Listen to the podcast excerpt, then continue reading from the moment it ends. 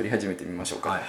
じゃあよろしくお願いします。よろしくお願いします今日は、えー、とウフルさんの方にお邪魔してちょっと収録をしようと思っていますえっ、と今日のゲストは、えー川端さんに来ていただきましたよろしくお願いします。ウフルの川端です。はい軽く自己紹介をお願いしますえー、株式会社ウフルの川端、今年で36になります。よろしくお願いします。お見合いみたいです。はい。よろしくお願いしまはいす、。飲んでません。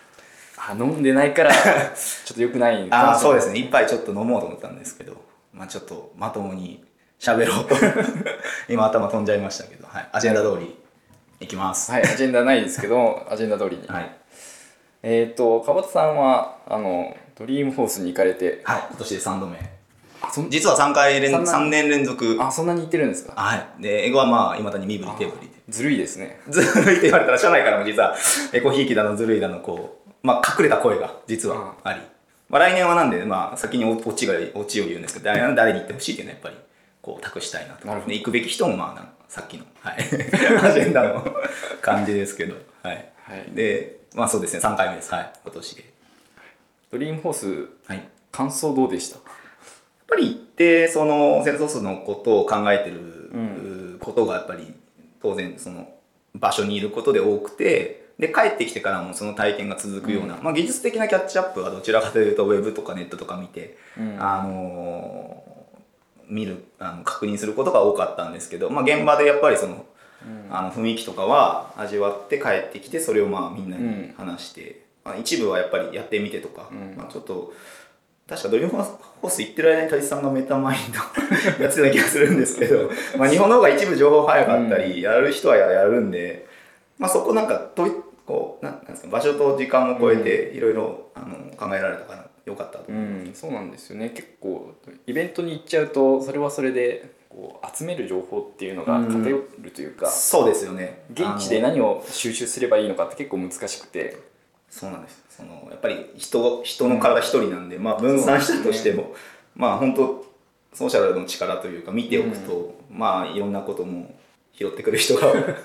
見つかるんで、うん。それそうですね。でやっぱその技術的には、まあ、帰ってきてからの方が、うん 勉強もできるしみたいやっぱりいろんな資料がもうすぐに上がどんどん上がっていくので。なそうですね。最近、まあ、スライドもやっぱり上がり始めて、うん、動画もちゃんとあるし、うん。そうですよね。見切れないんじゃないかな来年までっていう。全部見見れないですね。3000ぐらいあるんでしたっけセッションが。あのなんかひどいですよね。ひどい。ひどいにはひどいじゃない。ありがたいことですけど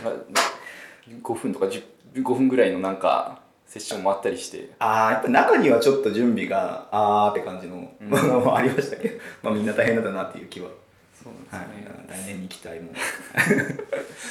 でまあ、なかなかあの初めて行くと割とこう大きめなイベあのセッションとか出ちゃうんですけどそうですね。それって日本でも見れるよねみたいなのがあったりして。確かに。今回でも私は日本で見れるものばっかり実はキーノート行ってまあ、パートナーのイベント出てなんか夜は食べてみたいな、うん。毎日やって。でもまあ なんだろう。それはそれでうん。3度目だし、でやっぱ道に迷わないのは3度目の得点が。あと穴場が分かるんですよ。あの、うん。パークセントラルだったかな。あの ISV というかアップイノベーター向けのホテル、はいはい。割とあの、並ばずにランチ取れるとか。あでも今年は結構ランチ並ばなくて住み住んでる気がします、今年も人多かったのにすごいですね。そうですね。なんかそんなにその混雑感というかうんうんうん。なく、まあ、ちょっとキーノートは特別でしたけどね、まあそうですね。キーノートだけはまあちゃんと見た方が雰囲気が味わえるんでいいかなっていう気まあ毎年あのハワイの人がこうハワイの人って言っちゃあれですけど。一昨年ぐらいなかったですよね。なんかとなんかえ一昨年？ああそうかもしれない。去年なんか復活したような気がし今年そうなんですよ。あのワールドツアーじゃなくワールドツアーとか東京にうん。マグミニを来てた時も必はい。ずあの出だしコラ帰うんりだったじゃない、今年もだから今日昨日今日なんか来るってそうですね。上書きされてて 上書きされててっていうか まあアップデートがあって来日っていう。来日決定ってことなんでまたあのホラガイ聞けるのでそうですね。いやそこじゃないんですけどみたいな。いやもう楽しみですね。アストロ君を待っていると思う まああのあの体験がそのままつながってこう、まあ、日本にも早くうん。AI という AI だけじゃないですけど、ね。まあ、どどっちかというとドリームフォースやっぱ新プロダクト多かった気がしますね。あの、うん。やっぱコマースクラウドとかも画面見見れたし、はい。まあ出回ってはいますけど。うんうん。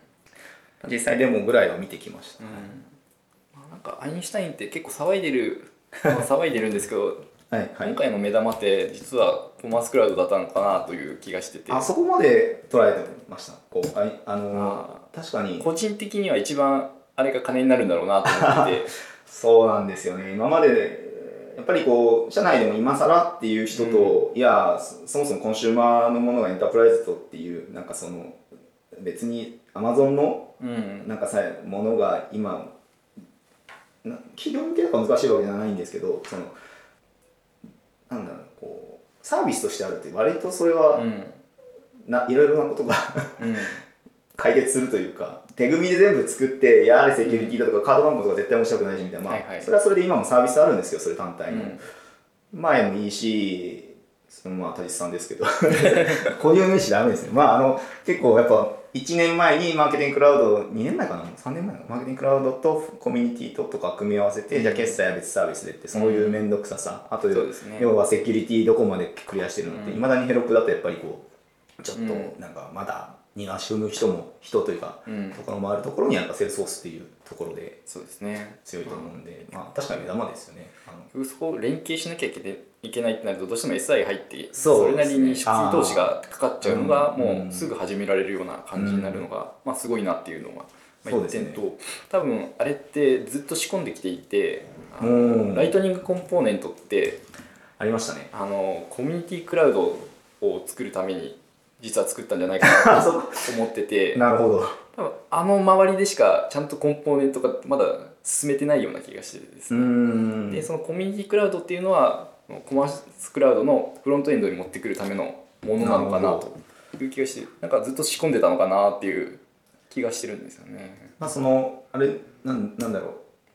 サービスとしてって言ったんですけどそのライトニングコンポーネントがこう、いろんな意味にこう出てきて、うん。こうそのコマースクラウドだけじゃないしなんかライトニングアウトでしたっけ？その、はい。またなんか Google にこう Google のサイドバーにまたついてるとか あライトニングじゃなかったかもしれないですけどこうそれってやっぱ顧客の声を聞いてどんどん変えていってるんですかね？こうそれともその各こう育ててバッて出してなんかそのプロダクト戦略と、私たちどちらかというと SI が強い、はい。SI なんで、うん。まあ、出てきたものをうまくつなぐ、うん。逆に言うとこうその中立というか、まあ、はクラウドのハブって前うん。向上置いてました。けど、まあ、つまみ食いできるんであえてロロックインでロックインの何が悪いのってありますけど、セールスフォースに限らずじゃあ足りなければここからっていう。うんうん。本来それができるべきだったんだと思うんですよね。で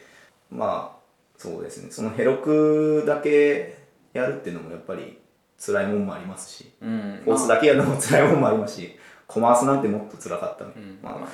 このままやっぱクラウドの雲足りなくなっちゃいますよね。ど うでもいいですけど、あの、アップクラウド真ん中に行っちゃいましたけど、うんそうですね、まあこ今週まあ、最初なんか Amazon のネタ言ってましたね。Amazon みたいになんでうんエンタープライズサービスはこんな簡単に使えないんだろうみたいな。うんなんかアインシュタインも同じようなことは言ってましたよね。その、なんで簡単に使えないのみたいな。こまあ確かにこうすごいこう一貫してるのがすごいなと思ってて、うん。まあ、本当にお客さんとの関係を築くための CRM っていうところに全部注力していて、ううん。まあセールスクラウドから始まってその周辺をどんどん取っていってるっていうのはまあ一貫してすごいなっていうのは思いますそうですね。あの10年って言ってますけど、なんでこんなに大きくなってるのかは、うん。パワーをフォースですかねこう。パワーとフォースは違いますね、まあ今はどちらかというとそのセールスクラウドがなんか枯れちゃ枯れちゃったというかそのフォースコムが割とうん。今のなんか新入社員の話とぶとなんかまあやっぱデータベースそのもそのものをはいはい。ちょっと知らない状態であんだけ抽象化されて、うん。まあ、メタデータってあってってなるとやっぱそこになんかあのデータベース知っててあれができてるっていう、まあ、サービスを作る上でのこうプラットフォームとして見えるんじゃなくてなんか不自由極極まりない あのなんでこうこうこう、まあ、クリックでできるっていうのは、逆に言うと知ってる前提じゃないと、まあ、なんかメニューすら探し出すというかあと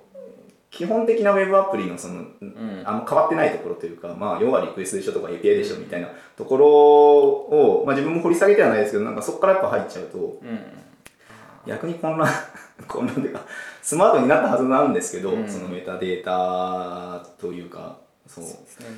まあわかんないで。使っちゃうのが今度はアインシュタインでも起こっちゃうのかもしれないですね僕とかありがたがってこう。うん。あの社内でやっぱアインシュタインだって言っても、まあまあ、データサイエンティストがおりまして、おりましてというかおるのでなんか意見がありそうな。そうですね。まあやっぱそうですプラッねトフォーム化の功罪というかそういうのありますよね、そう同じことは起きると起こってるのが起きるとは思うんですけど、今今そうですね。なんかつまみ食いしだそうですねやっぱそのメタマインドだったり、CRM のところのその AI というかスコアリングとか待つつもりですけど待つというかいつかなっていう楽しみ楽しみにしてる。まあでもアインシュタインのまあすごいところはやっぱりその業務をちゃんと適用しているというかうん。他のところはまだこうできますよっていうこうプラットフォームとしてまあ提供してるだけなんですけどやっぱりこうアプリケーションに適用してるっていうところがすごいところだなっていうのは思ってて、確かにそのまあ、無理やりでもいいからちゃんと事例を作って持ってくるっていうのはなんかやっぱり一味違うなってお感じますよね。そうですね。まあ、Google とかはまあそれなりにこう自社のサービスでまあ翻訳とかガンガンやってきてますけどね。はい、よくなうん。よくなってるというか、私あれでしか会話できないんであの アメリカ行ってもというかこうたまにはメールぐらいはやるんですけど、ん。あの Google 翻訳で箇条書きっていうのが私の、えー英文ってシンプルなんですよね、まあどちらかというとセールスソースで英語を学んでる状態です、うん。私も英語できない。翻訳してあのダメなんですよねこう。うん。喋れ喋らない。あそんなのことは置いといて、確かにアプリに組み入れてるのはあんまりでもやっぱりそれってこう他の人からやっぱ意見をいろいろもらわないと専門家持ち屋持ち屋というかそのうちでもそのやっぱデータサイエンスやってる人からすると、じゃあこれはどうなのみたいな当たり前のことがこう、うん。自分で気づかなかったりやっぱただありがたがってるだけじゃうん。ダメかなとは思いつつも待ってるっていう状況まあ機械学習 普通今までのものよりもあのなんとなく任せとけばちゃんとしたものが出るっていうふうにはなってくると思うんですけども、やっぱり原理を知らないとそれなりにちゃんとしたこうデータ与えられないとか、そういうのはありまあーそうですね。あとその公式に出てたかあれですけどそのまあもともとデータをす。うん。見れないってセールスフォース一うん。応スタンスというか、そうそうじゃないそういう作りなんですけど、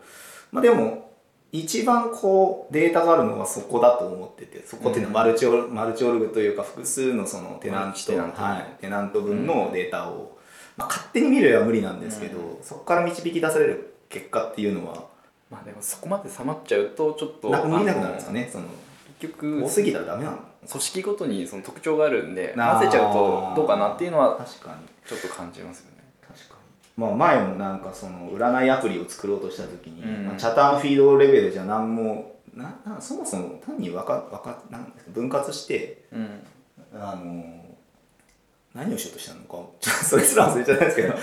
その時要は言われたことがその一組織のチャターのデータなんて大したことないから面白くないでしょみたいな、何がわかんのみたいなことが言われてああそうかなんかそのポネガポジかなんかそれ分析して、はいはいそれ会社の業績占いみたいなのに出そうっていうのを言った時に、いやそんなデータ量じゃつまんねえよみたいなことを言われた記憶があってまあ、まあでも本当にそうなのかっていうと、うん。やっぱり会社として規模として、まあ、10002000いてあまあまあちゃんと確かに。活発に使っていると、まあ、それなりに1日に10投稿とかしてると、うん。それなりのビッグデータになってくると思うんですよね。そっか。まあうちの規模も規模でしたからね、うん。数千数万で使ってるお客さんからお客さんというかユーザーがいれば十分ですもんね、本当にこうセールスフォースが一緒に組んでやってるところってすごい大きな会社で、うん。がっつり組んでやってるっていうイメージなんで、まあ、確かにそれぐらいの規模だったら効果出てくるよねっていうのは思いますね。やっぱこう終わりのない繰り返しをするはずなので、うん。やっぱその Google のあのインボックス使ってて、うんうん。1年も2年か分かんないですけど、はい。やっぱ最近慣れてきたんですよ。こう俺が見るべきメールと あの見逃しちゃいけないメールと、うん。やっぱああいうのを感じられるように早く使,、使うというか、うん。そのまあ、こっちもその使うだけじゃなくて正しいフィードバックをというか、うん。理解した上でお客さんに提案もそうですけどこうやっぱそんな1日目でじゃあすごいとは思わないと思うんですよね。そのアインシュタインの効果とかこうあなん、うん。ようやく良くなったねぐらいの。でそれがその学習による結果なのかプロダクトが裏ですっごい頑張ってるのか、やっぱサービスとしては気づきにくいところだとは思うんですけどね。うまあ、最初にこう移行したばっかりのユーザーさんはあ分かんないかもしれないですけど今まで使ってたお客さんであーそれが一番ガッとかけてみようって言ってこう、うん。今まで使ってたビューとかと比べて、うん。ああ確かに良くなったよねっていうのは見えるかもしれないですね。やっあーそうですね。ぱりこう正解が分かりやすいデータだとあーリ機械学習はしスコアリングとかそのリードコンバージョンとかってことですよね。やっぱ商談のうん制約とか見てっていうのはやって。そうですね。なんかあのプレディクティブ系とあと。その辺もやっぱりこうコマースクラウドで使うと一番面白そうかなっていう気もするコんですコマースクラウドのそのデモでアインシュタインってな何でしたっけ？えっと。あこれこれこれこれが見たかったですこれって言ってるのレコメンデッドエキスパートアーティクルトピック。オートメイテッドサービスエスカレーション。ニュースフィード。こんなんでしたっけ？いやわかんない。で すそんなに真剣に聞いてないんで。いやこの辺はなんかあーってデモを見て、リードのスコアリングだとか、ん。まあこれ画像多分ないですけど。コマースクラウドだとプロダクトリコメンデーション。あーやっぱそこなんですよ。だから目新しさがあるかっていうと実はうん。シュタイン的にはこそこって今まで Amazon とかで見てたものがまあ手軽に自社でできるよっていうところがそうですね。やっぱりすごいところですよね。そうですね。ここれからだこれがだからもうリリースノートを追えないんじゃないかって思いますけどでも自分ですらもうセールスソースを追えなくなってかつヘロクは誰に聞いてみたいなことやってやってるとまあダメかなとは思いつつもいやーでもこれだけ増えると分かんないですよねもう。そうですね。IT クラウドなんて見ただけですからね。あの 見ただけですからってまだ中身なんかそのカフカやらなんかカサンドラやらも追いついてないんで岡本さんがやってるの見てああってこう。確かあのうちでやってる人は当然いますけどね。そんなに使う使いどころがたくさんはないですからね。使いどころよりもそのしそうそのそ その結構見積もりですがやばい時があの Herokuのあのあの Heroku の見積もりって結構あんまり精度良くないんですけど AWS の見積もりとかうん。一緒かもしれないですけどやっぱやってみなきゃ分かんないところとうん。そのそうですね。まあセールスフォースの見積もりも大変ですけどあ見積もり 見積もりが大変というよりもちゃんと期待感に合うあの SI を提供するっていうのは、ええ。そうあの大変だと思いますね。うちの SI をよろしくお願いします。あれドリームフォースの話でしたよね。ドリームフォース。アインシュタイン。あ終わり。あ終わりドリームフォースの話戻りましょうか。そうですねだいぶ脱線したんですけどドリームフォースの話で言うと、えーどういった人が行ったらいいですかね？えーっとまずウフルで言言うとという限定しちゃうと多分みんな知らない。伝わらないですえっとまああのなんだかんだでセールスソースってやっぱ好きな人っていう、そのな分なんですかねプロダクトとしてなのかちょっと今セールスソースって今発散しちゃってちゃいましたけど、うん。まあ、その CRM じゃなくてもいいです、うん。いいです。でどっちかといったらその分あれですね企業をなんかあの好きっていう人はちょっと行ってもらいたい。うん。あのまあ、自分はいい経験が10年前にあったっていうのがそれこそあのセールスフォースの力を借りてうんうん。一人でアプリをお客さんに作ったっていう、はいはい。まあ、そこだけが、まあ、最初は一人じゃなかったんですけど、うん。あのたかだか12年目のそのやっぱエンジニアだとやれる範囲が当時、まあ、当時って言ってもまあ一人でウェブアプリ作る環境はいっぱいあったと思うんですけど GAE とかも、まあ、GAE じゃなくて何でしたっけ Google とかパースも多分やればできたと思うんですよ、うん。やればというかやれるように頑張るところをある意味怠けさせてもらうというか、うん。もう諦めちゃったんですよ。ね、まあ、諦め早いのもダメですけどまあちょっと最初に言いましたけど留年してて あの大学にちょっと大学というかですね紐みたいな生活はちょっと私社会人になるの相当遅くて。まあ、そこカットしなくても全然いい。あの それでやっぱり出遅れ感があったんですよね。そのエンジニアになった瞬間に、まあ、26ですから。うん。あの26でじゃあまあ周りがやっぱそのうん18からまあ専門学校でやってた人、専門18じゃないと思うんですけどまあそその人たちを超えるにはやっぱまあセールスフォースに乗っかるしかないって当時は思いましたね。でまあたまたま縁があって、うん。あの仕事があったんで、まあ、最初エスコン、まあ、どっかのそのん。派遣で行って、その下に潜り派遣あのコード書いてたんですけど、うん。まあ、一回離れてちょっと自分でやるようになって、まあ、会社の中で広めようとしたんですけど当時も、はいはい。えー、67年前ですかね今から。6 7 10年2010年ぐらい。はいはいまあ、エイペックスビジュアルフォースがまあ書けるようになっうん。て仕事もちらほら、まだその時やっぱ書ける人少なかったんで、うん。まあ、いろいろガバナ知らずに書いてたところもありますけど、あの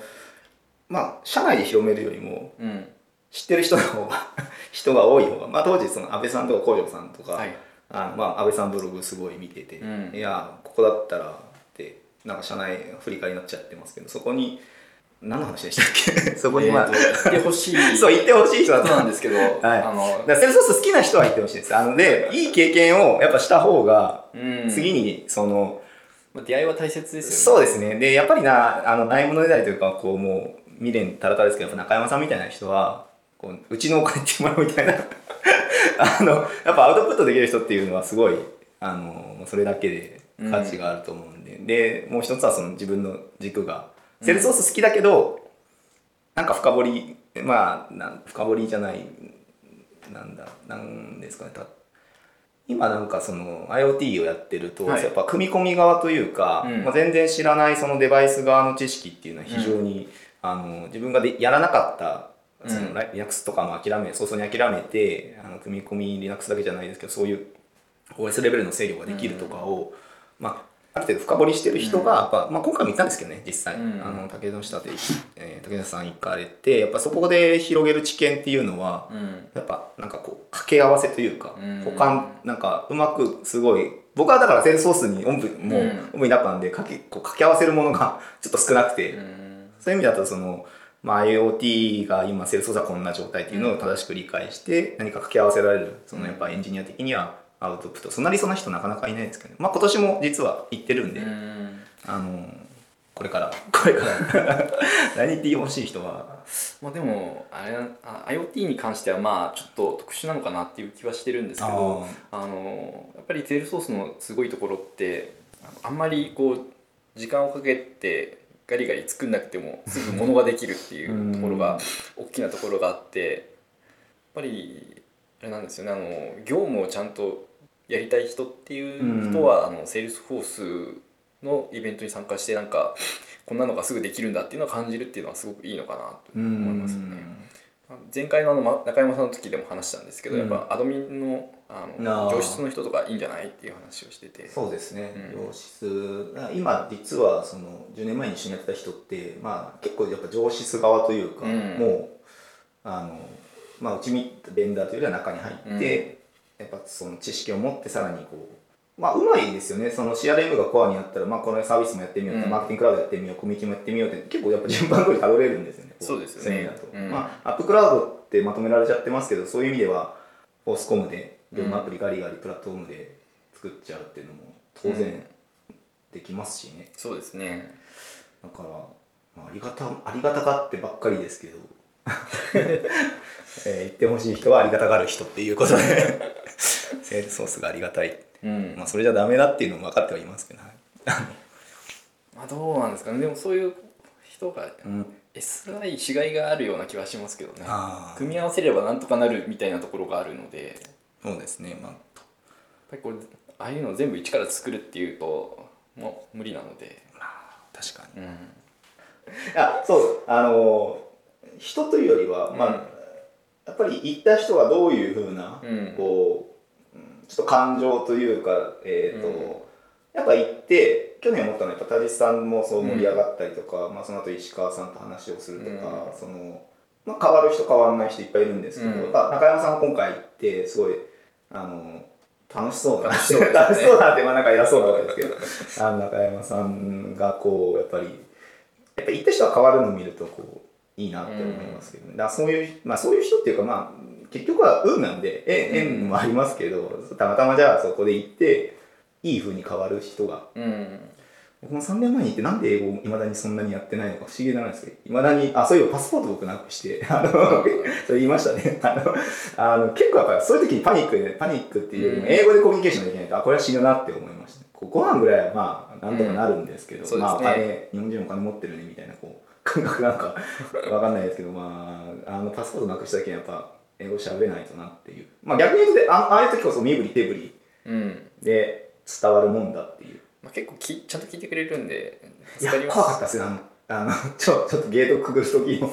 割とピリピリして最後はすごいあのプライベートルーム行くか行かないかみたいなこと聞かれてあのいやここでちょっとチェックしてくれみたいなこと言って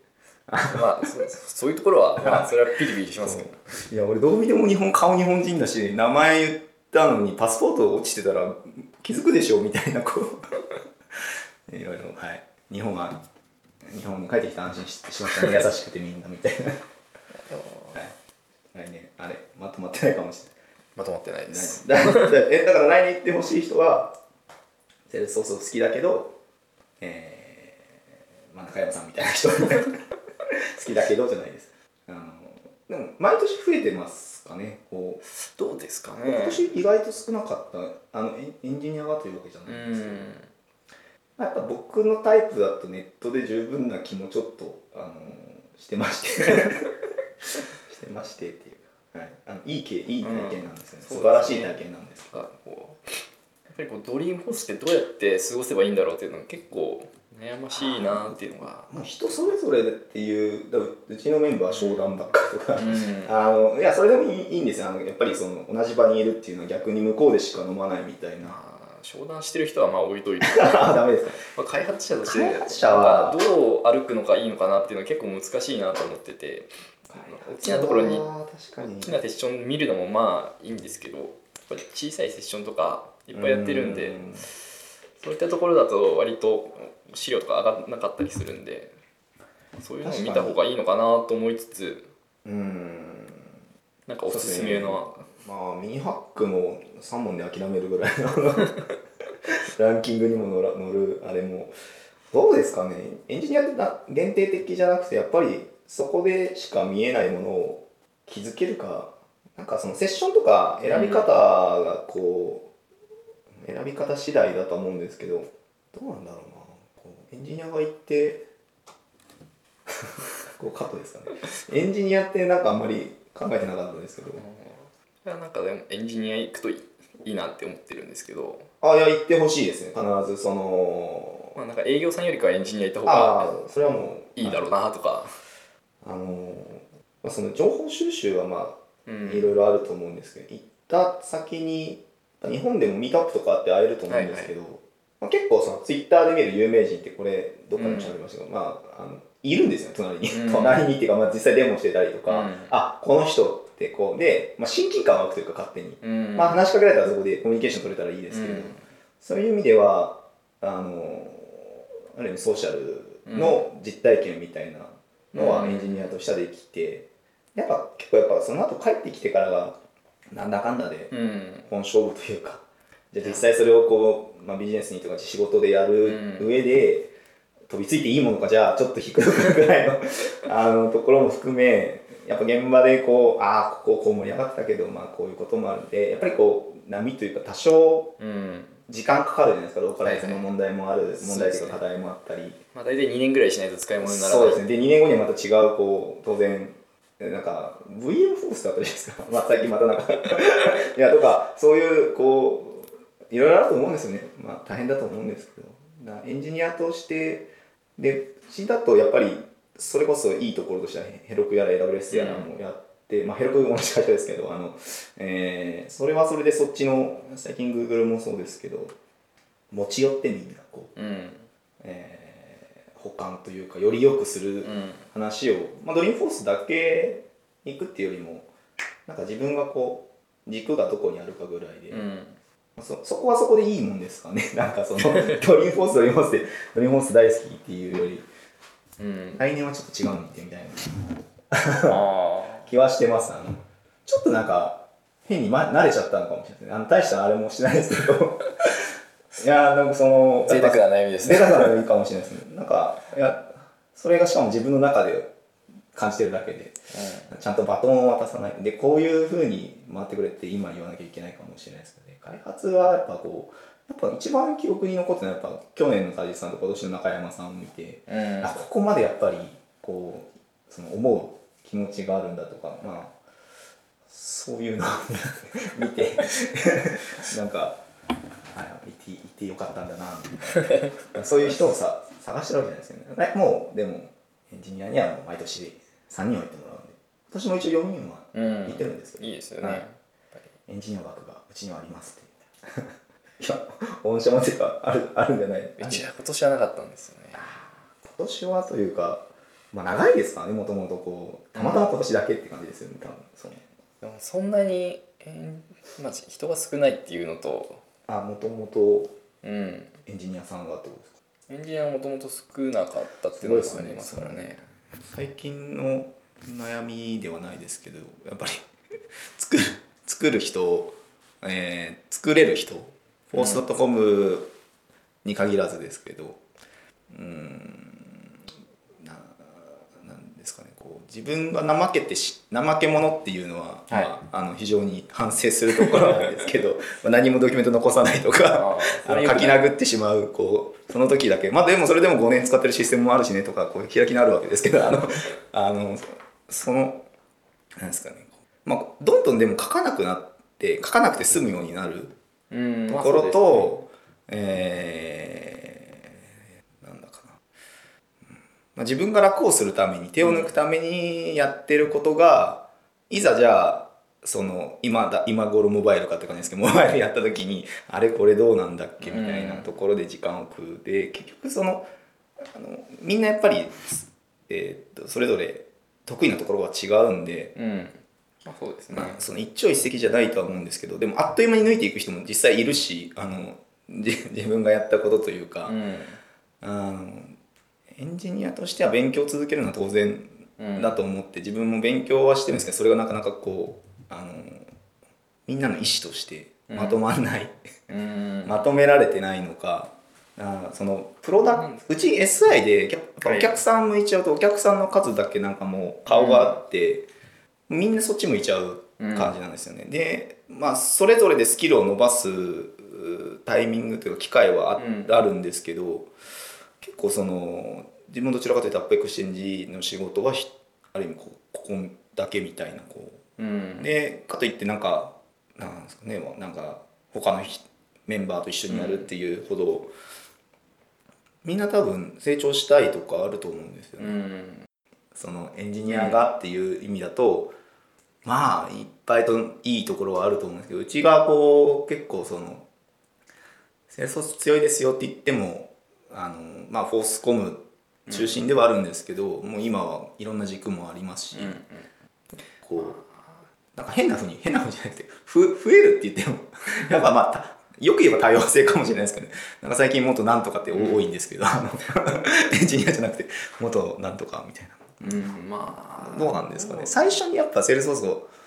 教えて Force.com エンジニアですってなって。こうセールスフォースはやっぱり難しいところがあって、やっはいぱり新参入障壁が低いというか。うんうんうん。あるいある面で低いところがあって、はい。まあ、与えられたものの中でこれでこれをちゃんとやればそれなりに組めるよっていうところには行くんですけど、あのまあ、PHP とかとかも一緒のところがあって、はい。あの参入障壁は低いんだけどちゃんと作ろうとするとすごく難しいみたいなところがあって。ああのなんですかねあの技術的なところの基礎ができにくいっていうのがあるのかな。ーうーん。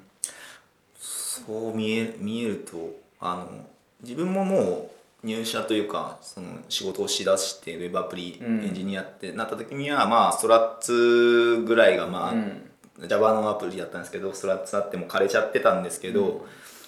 あの多分それよりその下のレイヤーというかそこを深掘りすることはなかったですね、そのまあもう、逆一番嫌だったのはどのプロジェクトに行ってもフレームワーク変わんないんですよその。まあ SI とかだと特にそうです。そうそう。でまたかみたいな。まあでもフォースコムも一緒かもしれないけどどちらかというと多少アプリレイヤーによるとか業務というか最初におっしゃっていただいたように、そっちに対してある程度一発のものを作れるっていうのが、まあ、当時は魅力的だったんで、まあ、その今その経験をどちらかというと、えーのエンジニアが一人でお客さんのとこ行って、うん。まあインプリもやるけど開発もやるっていうのが、まあちょっと行き詰まった感はあってそのなんかそれスケールしないというか当然。あの、うんまあ重宝がられるんですよ。お客さんからしたらそれは重宝がられて、まあ、それなりのあの、えー期待感もあのお金もいただいてみたいなこう、うん。あるんですけど普通のエンジニアよりはそのやっぱ単価の面でうん。いいとは思うんですけど、まあかといってコードをじゃあ突き詰められるかとかそのアプリでさらにそうん。のセールスフォースに足りないところを補えるかっていうとやっぱその勉強というか研鑽するしかないというかあーで今だから何も知らない人というかその、うん。セールスフォースある程度知ってる人がやっぱ集まりがちなんですけど、うん。まあ、それはそれでちょっと問題かなみたいな。結構実はお客さんで、うん。やっぱ AppExchange 作りたいってお客さん結構、はい。はいあのおかげで話があるんですけど、うん。やっぱ作った後なんですね最初、あうん。のそういう意味だと。じゃあフォースメンテできないからずっとフルさんお願いしますみたいなこともまあできなくもないですけどそのやっぱりそういう意味ではなんですかねこう自社でやる人がどんどんこう増えるのもいいですしウフルでもこう実はそれが増えていってほしいんですけどなんか結構やっぱ終わっちゃうんですよね。一、まあ回作って。SI と SI モデルでやっちゃうとそれはしょうがないところありますうよねん。そのプロダクトに必要なところとまあでもすごいですね。どっちもできちゃうというかどある意味うんどれも一緒かもしれないですね。ウェブアプリというかできちゃうっちゃできちゃいますよね。特にセールスフォースは SI をしにくい分野かなっていう気はしますけどね。あどうしてもこう作るところがどうしても小さくなってくるのでそうですね。全部のプロジェクトが小粒になっていくのでうん。やっぱりこうずっと保守というかまあそういう上質みたいなサービスを提供するみたいなのでずっとお金をもらいながらうん。何でもやりますよっていうふうな感じで続ける方が合ってるのかな。そうですね。でそれが面白い面白いというかスキルは上がるんですよ。そのエンジニアとしても上がるんですよ、そのえー、と一般的な業務アプリを作れる、うん。その要件定義ができるようになるって SE, SE 的なやつですか、はいはい。それは上がるんですけどあのなんかその分なんですかね企業のその企業を変えてもまあ汎用的なスキルっていうのは欲しいんですけどそれがなセールスフォースうん。ってなっちゃうのはあの、まあ、僕がそうだったところはあるんですけどある程度ちょっと危機感というかうん。悩みでも悩みの2つ目というか。まあでもどっちに行くかっていうところもあってやっぱりこうテクニカルなところに寄っていく人っていうのと業務に寄っていく人っていうのが絶対必要そうですね。なのでそういう意味ではどっちもついてないかもしれない。です一応残念。一応というかうん。最近はそのなんですかねインプリというか定着化支援ってうちで呼んでたんですけど、お客さん。が使った、まあ、SI じゃないにしろインプリした後の組織で、はい。ちょこちょこっと鳥が書くとかちょこちょこっと VF もそうですし、やっぱりそのちょい足し、いやうんもちろんコードを書かない方がいいんですけど、うんあのー割と重宝がられてたような気がしますね。まあ、ちょい足しって言ってるの多分コード書くっていうよりかはそのこうしたら良くなるよねっていううんのをちゃんと実現するっていうビジネスの価値を高めるっていうところが、まあ、メインかなと。でやっぱ反省としてはやっぱ何でもやりますって言って 何でもやってたはいいんですけど後に引き継ぐ人から見たら、うん。なんでこんないろんなことやってんのみたいなこうやっぱスキルセットって割とあのーまあ人次第っていうのもあって、ただの保守だったはずなのに やりすぎでしょみたいな、うん。ちょっと水商売風な なんで水商売なのかあれですけどね。ちょっとまあサービスなのかやっぱ自分が提供してるのかその、うん。なんかプロダクトの価値なのかまあちょっとわけわからんことにはまあ時間売りの水商売風なサービスだったんだなと今ではちょっと思って、うん。でそれをやる人がやっぱりあの増えるっていうよりはまあまあエンジニア的には魅力が少ないかな逆にこう。プロダクト的な意味ではなくてやっぱ技術を置いて、別に顧客と話すことが何何が偉いのって感じじゃないですかある意味。ああのまあそういう局面もありっていうか、まあ、ねだからどっちに行くかですよね、はいはまあその本当は両方だと思うんですよね。なんか、まあは、真ん中というかどっちもできた人はスーパーだと思いますし、あの特別に。なんかそのまあ自分はやっぱ技術もできないしで、うん。別に喋りももともとコンサルとかまあ当然当時はセールスクラウドコンサルタントみたいなまああのどちらかというとそっちからこう来る人たちがのもとで、か結構その開発が嫌だったんですよ。そこから降りてくる開発が。で失敗して使われないシステムを作ったこともあって、いやそりゃもうだったら俺がやるぐらいのこうでいやそんな偉そうなもんじゃないですけどいやだったらまあ要は作らない選択を早めにしたいじゃないですかそので結果作らないことによって自分は作れなくなったわけですよ。人に言うばかりでみたいな。そこが悩みなんですよやっぱこうコードレスは素晴らしい。サーバーレスアーキテクチャなんか、まあ、あんまり分かってないですけど、コードを書かないことは素晴らしい。知ってて書かないんですけどもちろん、うんで細かいこと知っててやっぱその価値につなげるのはすごい正しいんですけど、うん。その結果やっぱり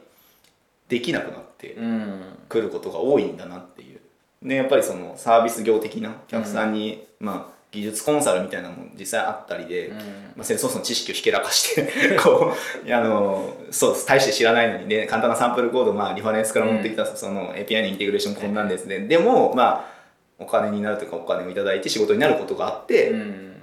まあサンプルはやっぱサンプルなんですよね。そう。まあサンプルはサンプル。サンプルですっていうかここでちょっと自分の伸び悩みはあり。まあどうなんでしょうね。だったらやれよって感じですけどこうやっぱこう、うん、そのでうちの人もやっぱりこう今やっぱ案件がこう納期っていうのとまあプレッシャーっていうので落ち着いて多分安心のできない環境だと思うんですね、うん。どちらかというとこう、はいはい。プレいい意味でそこをプレッシャーをこう転嫁できるあの転換できる人が、えーいるといればいいんですけどなかなかやっぱりこまあ納期決まっちゃうと結構うそうですね。やっつけちゃう時もあありますし。なんだこう難しいんですよね。ちょっとのチャレンジといろいろ試せるうん。まあ、勉強の時間というかどうしても時間のかかるところと、まあ、楽をするところとっていうのは、本当はこうそのセールスソースのまあ楽をするところだけ してて口では言うのでやっぱでも。実際じゃあお客さんがってなると、なかなかですからね。なかなかって、まあ、さっきの自分の悩みってやっぱこう会社にいるメンバーの人を見て、うん。やっぱなんかやりたいことじゃないんだろうなとかまあ実際ヘルプに入ることはまあ実際ヘルプって言ってもまあちょっとしたヘルプなんですけど あのいやこれ毎日やってたのかって思うとまあパフォーマンスチューニングだなんかし今更 APEX の CPU タイムのリミットがあってやると、まあ、ビルド環境もろくなもんはうちはなくてうちはなくてっていうか普通にサンドボックスダイレクトなので、うん。まあですれで大量データやっててまあコード保存したたんびにうん。30秒待つとか、うん。待つってまあ 30秒かかってタイマーだったんですけど 10秒だったかな20秒だったかな。まあそれを毎日やっぱりやらされてたら大変だよなっていう、うん。な大変だから何をするわけでもないですけどこまあでもそれは仕事は仕事なので。う 結構あれですかその辺はもうまあでも。耐える。まあ耐えるというかやっぱさっきのその開発ボリュームっていうとうちはフォースコムをこう、うん。開発しまくり。まあ、頭を使ってもどうしようもないところはどうしても出てくるのでねうん。まあ、そういう力技が必要なところは、まあ、それはそれでやるしかないなっていうのはますよね。確かに、まあ、この悩みがなくなってというか自分が悩むのは大したことないですけどやっぱりその、えーやりたいって思ってくれた人とか、こうあんまりそういうこうこれはセールスフォース関係ないかもしれないんですけど、うん今 Force.com をやるっていう人はあの本当は助け助けて一緒にやりたいと思ってるんですけど、うん。そのまあ、今更 Force.com って感じは何をもってで Force.com っていうかわかんないですけどね Visualforce も書かなくてもいいなそろそろ そろそろっていうか。APEX コードもまあ当時やっぱあのコードデプロイというかやっぱなんかクラウドで動いてるうん。感覚ありましたね、その逆にガバナに引っかかることがそのクラウド使ってる 感があったというか、うん。まあ不自由って言うけど結局それってその昔符号的プログラミングみたいな Java が言われてて、まあそれこそメモリとか気にしてないでやってたじゃないですか。うん。でまあセールスソースがそれをどうかしてくれたわけじゃなくて明確にはリミットがあってその中でやれよって言ってくれて まあでもそれを1個書いたらなんか、まあ、何何十万じゃないですけど何千人が使うみたいなコード、それをなんか、まあ、インスタンス立てるというか組織を作るうん。サインアップの話とかもなんか、まあ。なんかゆ夢がというかなんか面白かったもんですけどね。面白く感じたんですけど。よくはできてますよね、うん。まあちょっとお金払えば解決したい時もあるっていう。ああそれも確かになんか最近あの一時期なんか海洋圏出てたのがあったじゃないですか。トリガーの中で X2 みたいなあの。ガバナを2倍にするみたいな。トリガーだけじゃないですけどありましたよね。あれなんかあんま騒がなくなりましたね。要はあの要領でリ一時的にそのガバナを緩和するというか、確かでも API リミットとかはお願いすれば結構融通きくとかうん。あの裏側だというか まあ、まあお願いすればどうこうなるところと本気でどうもならないところはあると思うんですけど、やっぱバッチがなんだかんだ言ってでかくなっちゃうっていうのがあ業務アプリがやってるとしょうがないところがあって。あバッチはただでもあんまりリミットに引っかかったことないですけどねこのそういう意味のその。うん。なんかデータがしょぼいからかもしれないですけどね、まあ、100万うーん、まあそうですね。確かに。お金で解決はやっぱこうできない人のなんか富田さんおっしゃってたような気がしますけど、できない人というか金で解決するところもあったらうん。でもそういう意味だといっぱい出てますよね。 Lightning Connect とか Salesforce Connect とかそのまあ外に出しちゃえばいいですけどね。あの作れない人はそこに置いてお金払ってねみたいな。やっぱインテグレーションやると結構そのリトライとか、うん。こう API やればいいじゃんって言うけど正常系しか考えてなかったり大変なんですよね、まあ、結構やんない方がいいよっていう。結構というかいややれないよねっていう、連携系は大抵大変ですよ。うん、あそれって御社のというかアプリとしてもやっぱりあるんですか？入れた後に結構インテグレーションしするみたいな。あうちはほとんどないです。あでもでもセールスフォースにあるってことはもうインテグレーション対象じゃないですかある意味。取れますよね、API でみたいな。そうですね。うんだから本来はそれはメリットなんですけどね、うん。そのセールスフォースのデータを定義するってことは API 化されて、セキュアな形ででもそれを取る方が要はチープなそのデータローダーだとか、データローダーはそれはそれでいいんですけどあのうん簡単にできるよっていうのはやっぱりできないよっていう。まあできはするんですけどそうですね。ねまあでもそれすら結構大変といえば大変かなああそうですね。最近はやっぱモバイルでハマってまハマってますけど API はあんま変わらないところを、まあ、終えてない API もいっぱいありますけどね、最近の伸び悩みは 悩みになってないよね。なんか最近って割とこうパクッと。はい。コンピューターサイエンスの基礎があまり学ぶ機会がないんじゃないかなっていう気がして。ああその一応その大学7年行ったってさっき言ったんですけど、はい。私情報工学なんですよ、はいはいで逆逆にその CPU のそのなんか Z80CPU がどうのとかそういううん。しょうもないじ実業務には使わないところを、まあ、大学はやって、うん。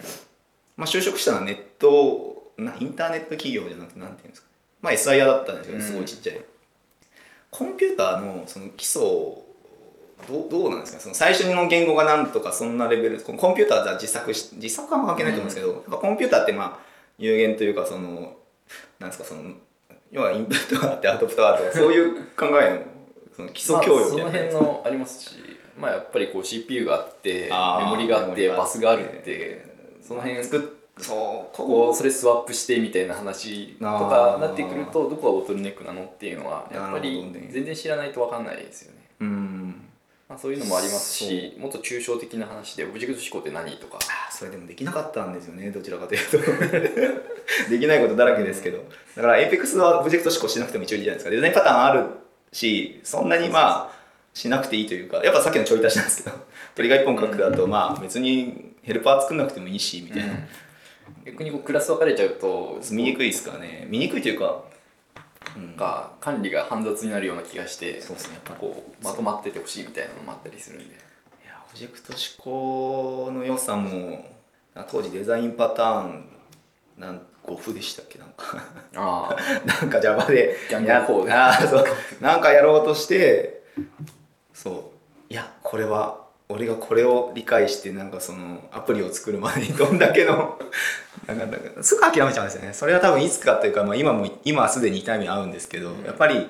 いざという時に応用が効かないというかその、うん。ボトルネックの調査もそうですけど、まあ、やっぱ昔 JavaScript で出した頃にうん。素で書いてたわけじゃないですか、それがやっぱ jQuery が出て、うん。まあ、その後もあき僕そこでまあ壁ができちゃってるんですけど次のステージに行けなかったんですけど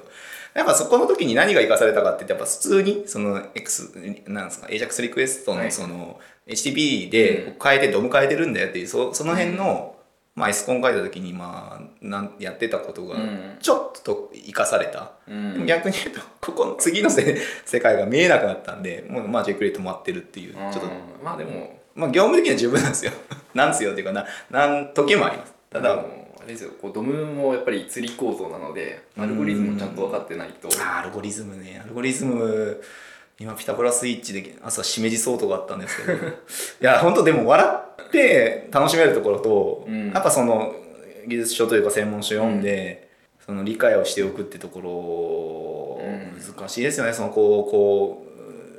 ううんやっとくべきっていうのは私はなんとかソートっていうのは一応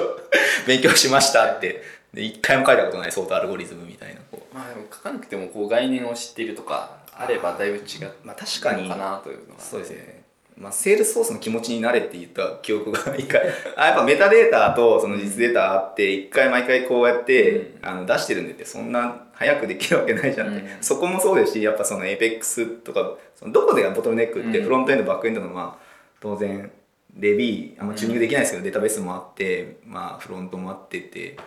パフォーマンスとかやっぱこう勝負するときに、まあ、セルソースでそこやらなくても最低限、まあうん。できればいいと思うんですけど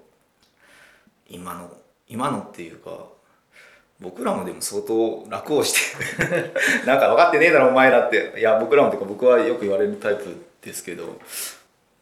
悩悩みはな、悩みというかそれをいいと思って、うん。まあ楽をするというか怠けることがいいことだと思ってやった結果やっぱこう次にはいけなくなる感じはあどっかで諦める。楽は同じことはやっぱ繰り返してないんですけどね。でも最近やっぱ書かないっていうのは相当ダメらしくこうこんなんありましたよっていうのをまあチャッターに書くだけでも知ってたら教えてよじゃないですけど。なかなかななかなかなかなかですまあそういう意味では書きいやまあ皆さんブログやらちゃんと書いてやってますしそうですねちゃんとせめて掲示板ぐらいというかどっかの あのディスカッションフォーラムぐらいには書こうとは思うんですけど。うん。うん。まあでもやっぱりこう年を取ってくると時間もやっぱりこう少なくな使える時間も少なくなってくるので、まあ、なかなかこう難しいですよね。うん。私なんかはこうだからこう音声で頑張ってる。どうどういうあここに繋がるんですか？ここに繋がってる。あこれを立ち上げたいきさつっていうのはそこなんですか？そこなんですかっていう。ブログ書くの大変だな。と 自分からネタなくてもポッドキャストならいけるっていう。あーポッドキャストを選んだのもなんかそのなんか似たあのリビルドじゃなくてマイグレーション FM じゃないですか。リビルドってすごい似てるんですよねあのうん。風景がなんかゲストを呼んで、はい。そんな感じで。そんな感じで。いやいやごめんなさい。だ出しちゃいましたけど名前。いや結構喋るのって後から聞いたら僕恥ずかしくなるタイプなんですけどまあだからこそベラベラ喋るこうなんかだからアウトプットも正直僕メールめっちゃ見返すタイプなんですよこう。で、結構最近それでも誤字脱字に気づくことがあって、もう年だなって思うんですけどこう。やっぱ見返して、まあ、自己解決もありますし、でやっぱブログ書いてる人からするとそれはその時だからっていうやっぱその、その時の、まあ、拙い証言でもいいから出すべきだって、まあ、当然そうだなって思うんですけど、ま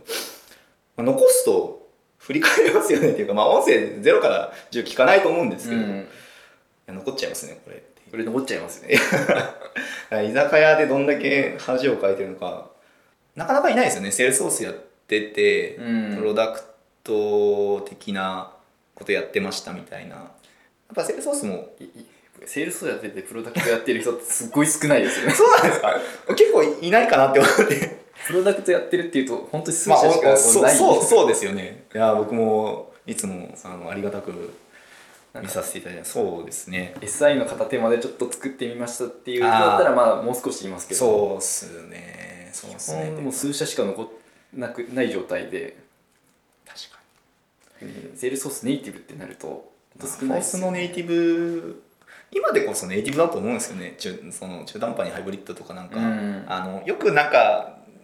自社プロダクト持ってて、うん。まあ、ポーティングというか、はいはい。ホースに乗せ替えもしくは、その連携だけってやると、うん。ホースの良いとこ全くなくなるんですよ。まあ乗せ替えはまだましですよ。でもうん。2個運用すんのみたいな話があって、やっぱり元があるとそっちがメインのビジネスなんで。だからどうしても成功するのはやっぱアイデアとやっぱフォースがあったパターンなんですけど、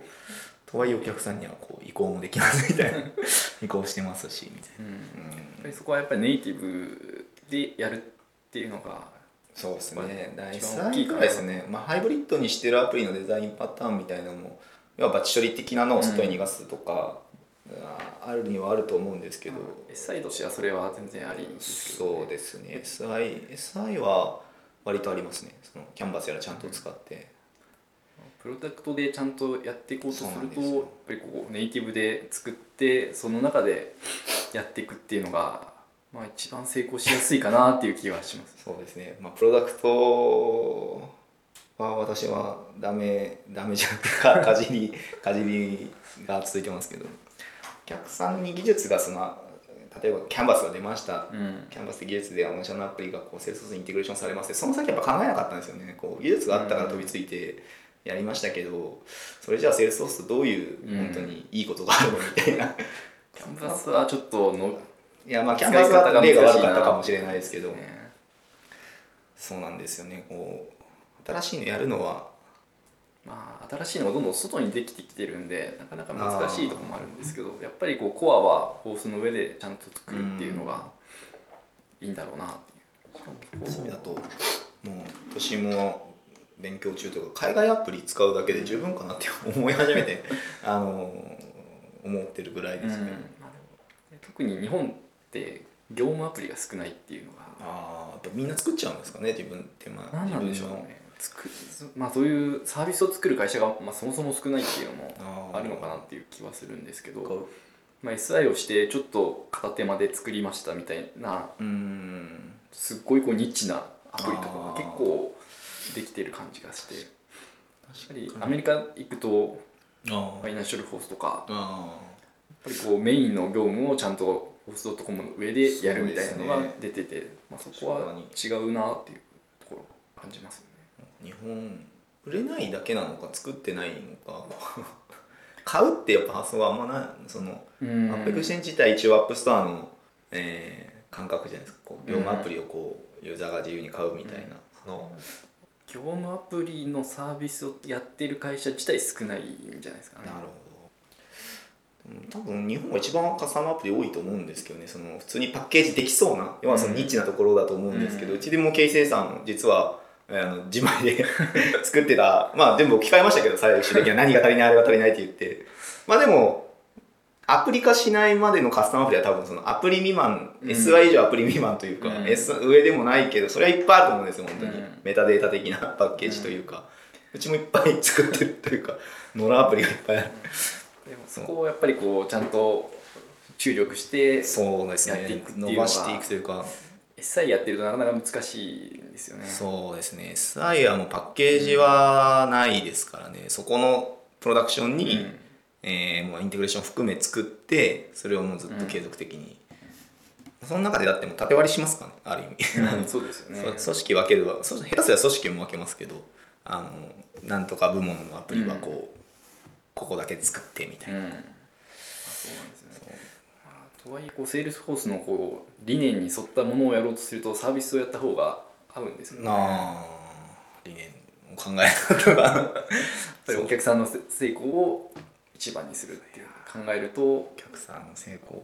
ですよね。SI だとやっぱりこう一社のために作るんでお金がどうしてもかかっちゃうんですよそうですね。いやそうなんですよ。ああうん。そのスモールスタートができないのが結構辛いそうかな、ですねそれはあるんですよね。まあ、ロイライトニングコンポーネントはようやく軌道に乗るんじゃないですか。あついに出されるんですかこううちはコンポーネントではまだ出さないですけど。でももうウィジェットレベルで出すというかまあそういうことはあるラップしちゃう感じですけどね、うん。iPhone iPhone というか、あのビジュアルフォース、ね。なんか置けても喜ぶ人いっぱいいると思うんですけどねこう。いや喜ぶ人っていうかまあLightning Experience がそんなにまだ。ああそっちの話忘れてましたけど、一応弊社は頑張って使ってますねなるほど、はい、でもや承認一覧がない。あ そうそう。初めて書いたら承認どこからやるんやって言っていやモバイルでやればいいじゃないですかって言ってるんですけどそこでちょっと一悶着あって Chatter 通知から全部承認するしかない。いやいやまあモバイルに承認ってあのあアプリというかタブあるからいやそこでも面白いですよね。あの動線ないというか。そこないんだみたいな。で要はクラシック戻す手順がわからんかったとか。なんかあのここはできませんっていう一覧にも載ってないっていう。あそうそうそう。承認って結構メインで なんか押してたような気がするんで。日本のユーザーって多分みんなこうその承認申請のために使ってるっていうところが結構押してましたからね。まあそれはいい思い出というか、まあ、最近なんかやっぱりアップデートが全然あのあアップデート自体がライトニングで出てるっていうのとだいぶライトニングもライトニングベースコンポーネントが出たんであのタグですタグが出たんで、はい、ようやくようやくビジュアルフォースの APEX タグと同等のものができたんで、そう。そうですね。そこはそこが置き換える需要がちょっとあるか今書くんだったらどっちかなって気はしますけどあんまりやっぱこうコンポーネントって普通の SI で 作んないんですよね。まあ再利用可能な感じでするっていう。ないや多分コンポーネントじゃなくて普通にページを作ってそうそうそうそうそこのタグの。全部書い1ページで書いちゃっうん。て、まあまあなるでしょうねっていうかポータル的なところに置きたいものはまあそれだけ特別に作るみたいな感じでビジュアルフォースをそのまま置き換えるような用途で使われるケースが多いかなっていう気がします、そうですね。まああのデザインはやっぱりまあデザインだけじゃないんですけどねやっぱりそのあ あの、はい、社内でやっぱり興味を持ってやってる人はいるんですけど、うん。実案件っていうとなかなか。まあでもそこはあくまでも APEX タグの機械なんで。ああそうですね。ビジュアルフォースエクスタか。まああれです。あのサービス作ってるような HTML5 頑張るぞみたいな人には受けない、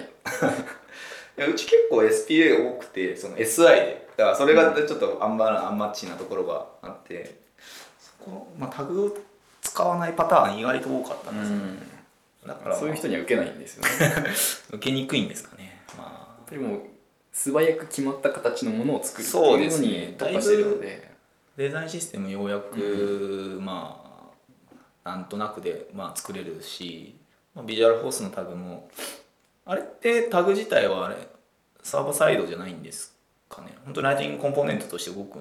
分部分的にはジェネレートされたライティングソース見てないんですけどソースっていうかタグの後のソースっていうか、まあ、ビジュアルフォースだともうすごい ID 振られてなんかこうタグがまあバーって出てきてるじゃないですか、そそこをやっぱどライトニングコンポーネントとして動くんですかね？こうやっぱフロントエンドとバックエンドと分けて。ちゃんと展開されるんじゃないですかそれだったらなんかちょそこだけそこに任せて そこだけそこで あ当て字多すぎですけどその自分でちょっと書ける部分もあればうん。楽できそうですけどね。でも難しいのかな？一部ジェネレートされて一部。だから昔ちょっとやったのは VF タグで作るけど、はいちょっと JQuery で ID 捕まえて、うん。どこちょこちょことそこだけ上書くとか。多分ですいな JavaScript いないかを使うのがまだちょっと厳しい。でも iFrame の中というかフレームの中っていうかコンポーネントの中だから。まあ全部触別に触るのは構わないけど書きづらいんですよね。ああまあ JavaScript あのビジュアルフォースのその ID とかも含めドムがたどりやすかったとかってたらたどりにくかったんで。それは多分一緒だと思ってて。でなんか世界としてはもう本当に APEX タグだけで書く世界とあー。CR フォースを HTML5 として使う世界とああってその後者の方はまだ置き換えできてなくて。うーん。APEX タグでだけで書くっていうのがライトニングコンポーネントで書けるよっていう世界なのかあーそうか。うんとうんとちょっとらあの怠け者なんで。ちょっとタグを入れるの好きだったんですよね。そのハックするわけじゃないですけど、それこそサイドバーコンポーネントなくなったのもあのスクリプトハック的なやつもうん。なくなっちゃったの残念だったしビジュアルフスもどっちかというと標準ページに入れて、うん。しかもスクリプト入れるタイプのやつとか割と対応してたんですけどそう最近スクリプトを入れられないんでじゃああの、こう あのあのな新しいアップビルダーでしたっけ、はいあれ。ちょっと困ってますけど。困ってって困らねえよっていうかね。まあでもそういう世界を目指してるものじゃない。そう。だから今更です。あそう。あそれこそ Chrome エクステンションでどうにかやっちゃうみたいなこう。うん。あっちの方がいいかみたいなちを作りたいなって最近思ってますちょっとしたちょっとした回収ちょっとしたさあれでいいんですよね。あの修正で。いやいいんですよねっていういいパターンもあるし、その作り込まなきゃ、でも作り込むんだったらセルソースじゃなくていいよね。だから昔結構 URL パラメーターでどうこうするっていうのを、要は非公式ですけど、うん。セルソースパラメータ調べて、IT パラメータ調べてとかこうドーム見て、うん。ソース見てこれ渡せばこれなんじゃねみたいなとか結構好きだったよね、うん。ちょっとやればなんかあのいいみたいな。そういう世界からは離れてて。ちゃんと作れよってことですね。ちゃんと理解しろよってことも含め。確かに。まあでもうんどうですかね、まあ、使えるところでは使え確徐々に使えるようになってきてるかなっていう気はしますけど、ま楽しみですっていうか何やらそうにみたいなあ、じゃあすごく使う人が増えるかというとちょっと微妙なかもしれない、うーんそうですね。まあでもクイックアクションとかその辺で。ああクイックアクションでもビジュアルフォースじゃないですか全部。あー今ビジュアルフォースですね。あライトニングコンポーネントも置けるように置けるように。インターフェースなんかついこの前うん、ま出てましたね。あ、その辺のこうぼ部品部品でコンポーネントがちょっとずつできてくるかな確かに。あのドックドコンポーザーというかまあ時間もあれですけどあ結構やっぱこう今までと違ったところに入れられる下も増えてましたし、なんか下もっていうか そう。あああいうのやっぱり見ていかないと、まあ、見て使い方考えるのがまあ仕事だと思うんですけど。UI 負担破綻するんですよねあれ。いあそうでしたっけ？や新しいの部部品増えると。まあいや。ページの外側でできることが増えるんで。あーでもまあ昔はここに置かざるを得なかったけどいやここでよかったじゃんみたいなのがこう。まあプロダクトだと難しいと思うんですけど SI だとまあ前のを捨ててこう、ゴッてこうプロダクトだとかぶっちゃうんですよね。大変ですね。大変ですね。って一言じゃないですけど。あのお客さん同じ悩みを持ってる人やっぱいらっしゃいますよね。こうまあでもやっぱ次の次のサイクルもそうですし次のアプリを出すのもなんかもう少しちっちゃく出せていいような、まあ、今のその名前空間なんかあのこの前の DX のバージョン2.0、パッケージング2.0でさらっと言ってましたけど もうちょっと細かく出せるようになるとか要はスクラッチオルグの対応がどこまでかわかんないですけど、ISV 寄りというかあ今更ネタを思い出したアップイノベーターあアジェンダを思い出したみたいなそのなんか今日出てました？なんか。今日の夜中かなんかあのウェビナーをやるみたいなの。あ ウェビナー出なきゃなんで。小西さんが流してたような気あ本当ですか？見なきゃいけないけど。今日はまだ早かったですよ24時50分ぐらいからみたいな。あえよ夜ですか？夜。24時って日本時間。多分ただ日付が書いてなかったしよくわかんないんですけど。マジです。そういうのもやりつつ。そうですね。やっぱひ幅広ですね。結構すいません。僕エンジニアじゃなかったっていう セールスフォースしよく訓練された信者ってよく言われます。じゃあ今回前回と今回はエンジニアトークやね。中山さんのエンジニアですよですよ。あトークのネタが違ったんだ。まあ、一応ドリームホースに観光と楽しかったっていう話 俺観光一切してないんでもう最終日にはぐぐったぐたなってて本当。あーあれでしたよ。本社巡礼も行かなかったもう目の前に行ってちょっと今日ギブアップでって言って。いやい去年出たんですよそあのー出たんで。まあ。まあ中身一緒だからみたいな。一緒だからじゃないですけど。ありがたみが減ってるので次はこう徳を積める人に行っても ありがたがるっていうか、まあ、何も何もかも無邪気にありがたがっちゃダメですけど、うん。まあ、エンジニアとしてもここ行ってみたいとかちょっとうん。あのセールスフォースにも行くけどちょっとこっちにも行ってみたみたいな、うん。そういう人に行ってみてもまた来年みたいな。はい、はい、あありがとうございました。じゃあ終わりましょうか。はい。えっと締めの言葉がありまして。はいと今回は、えー、マイグレーション .fm エピソード7になります、えーご意見ご感想ご要望は、えーハッシュタグマイグレーション FM をつけてツイートしていただけると幸いです、えー今回は今回のゲストは、えー川辺さんでした。ありがとうございました。ありがとうございました。